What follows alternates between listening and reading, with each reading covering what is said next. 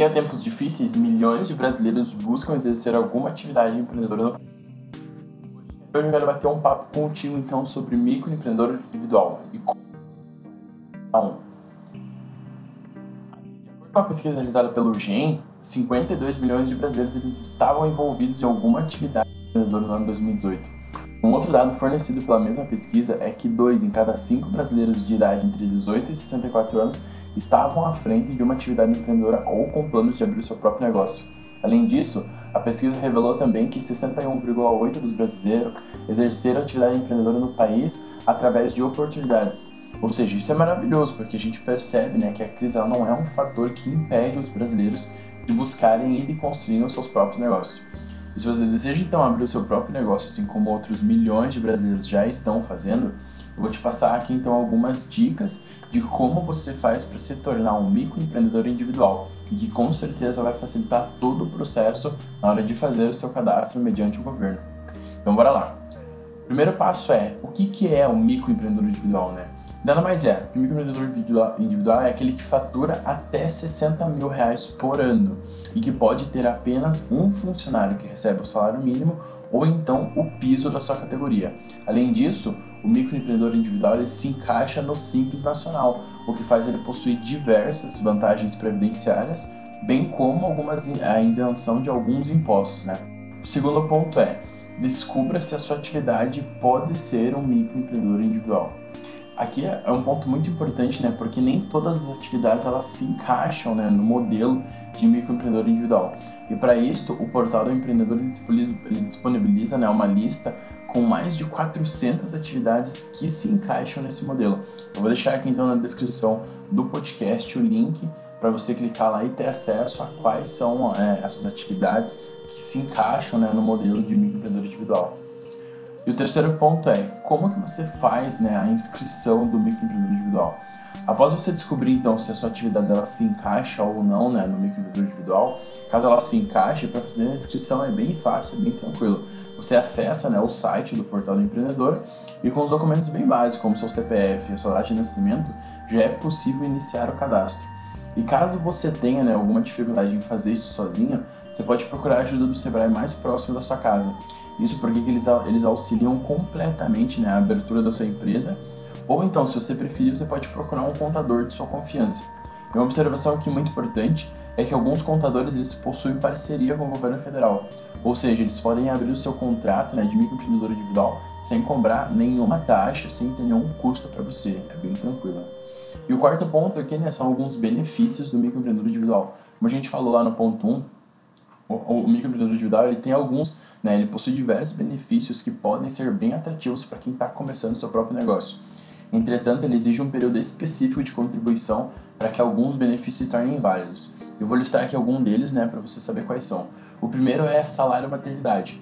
Esse benefício, né, para o microempreendedor individual ter acesso a ele, ele precisa então de no mínimo 10 meses de contribuição para se tornar um benefício válido. O outro benefício é a pensão por morte. Esse aqui ele exige pelo menos 24 meses de contribuição. O próximo benefício da lista é aposentadoria por idade. Este então exige no mínimo 180 meses de contribuição para que seja validado.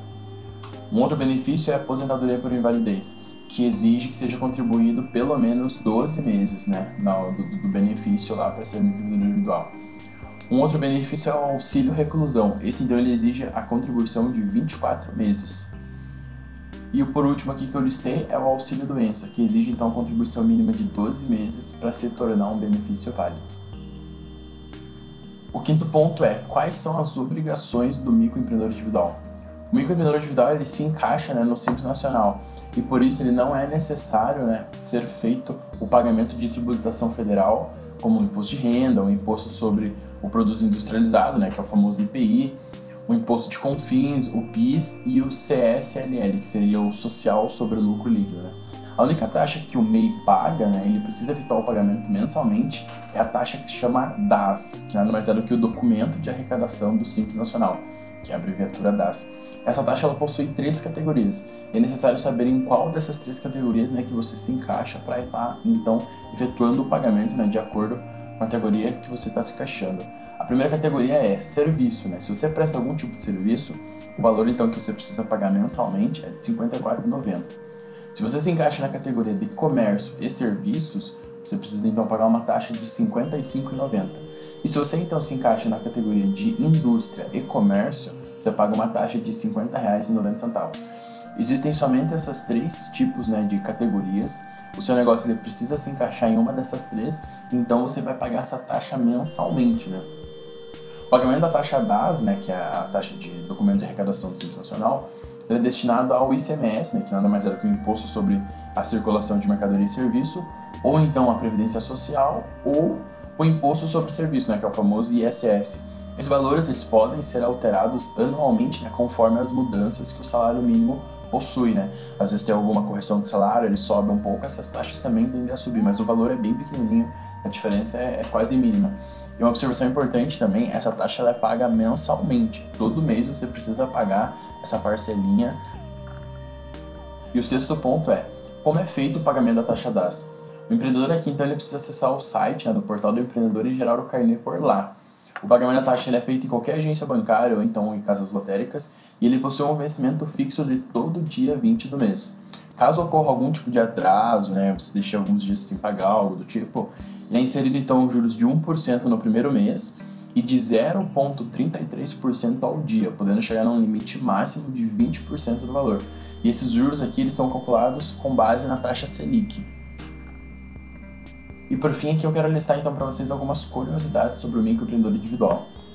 A primeira curiosidade é que ele não é necessário um contador. O próprio empresário ele pode fazer um registro das suas notas fiscais no seu próprio computador, tanto que no próprio site né, do portal do empreendedor eles disponibilizam né, um, um, um, documento em Word, um modelinho né, que você pode estar baixando e pode estar usando aquele modelo no seu próprio computador para poder estar fazendo você mesmo, né, empreendedor, o registro de todas as suas notas fiscais, todos os pagamentos e despesas que o seu negócio tem. A segunda curiosidade é, não é possível o MEI ser sócio ou fundador de outra empresa. A partir do momento que você é, abre né, a solicitação de cadastro né, para ser um microempreendedor individual, você só pode ter unicamente esse negócio. Você não pode ser sócio de uma outra empresa ou então ter um outro negócio, porque senão o seu cadastro vai ser recusado e você não se encaixa, não se encaixa né, nos requisitos básicos para ser um microempreendedor individual. A terceira curiosidade é que todo ano, entre janeiro e maio, o empreendedor ele precisa declarar o seu faturamento anual para que ele continue se encaixando na categoria MEI.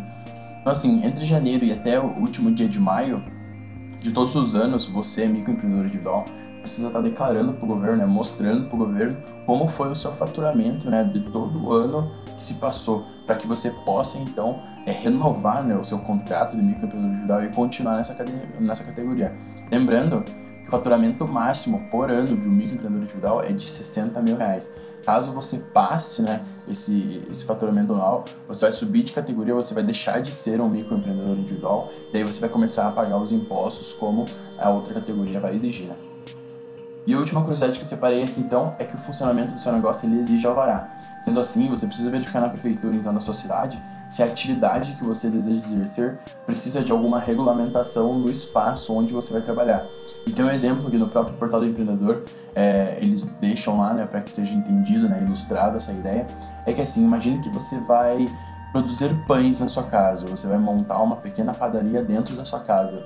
Logo, na cozinha, talvez se você não tiver já um, um azulejo lá é, colocado né, no seu chão, nas paredes, pode ser que a prefeitura, né, através do seu alvará, ela exija né, que você coloque né, esse, esse, esse azulejo para que você possa estar dentro né, da regulamentação que exige seu alvará, entre corpos de bombeiros, é, vigilância sanitária e todos esses órgãos aí de fiscalização Chegamos então ao fim de mais um artigo. Eu espero que eu tenha sanado aqui as principais dúvidas que você possa ter referente ao microempreendedor individual e como se tornar um. E um detalhe que é muito importante é que agora é você quem faz a gestão financeira da sua empresa. E um dos principais motivos que levam né, à falência das empresas hoje em dia, das pequenas empresas né, que estão logo começando, já não passam ainda os seus primeiros anos de vida, é justamente a má administração financeira desse negócio. E pensando nisso, né, pensando nesse problema que você possa ter, a gente aqui escreveu dois artigos referentes a finanças pessoais que podem estar te ajudando a como conseguir fazer uma boa finança, né, tanto da sua vida pessoal quanto da sua vida de empreendedor. Vou deixar o link aqui então também na descrição do artigo. Aí você pode estar clicando lá e tendo acesso a esses artigos e lendo, tirando também todas as suas dúvidas referentes às finanças pessoais. Eu espero então que tenha te ajudado. Desejo para você então todo sucesso e qualquer dúvida que você possa ir, vir a ter, procure a gente então, manda uma mensagem pra gente, um e-mail a gente tá aqui para te ajudar. Grande abraço então e até a próxima. Valeu!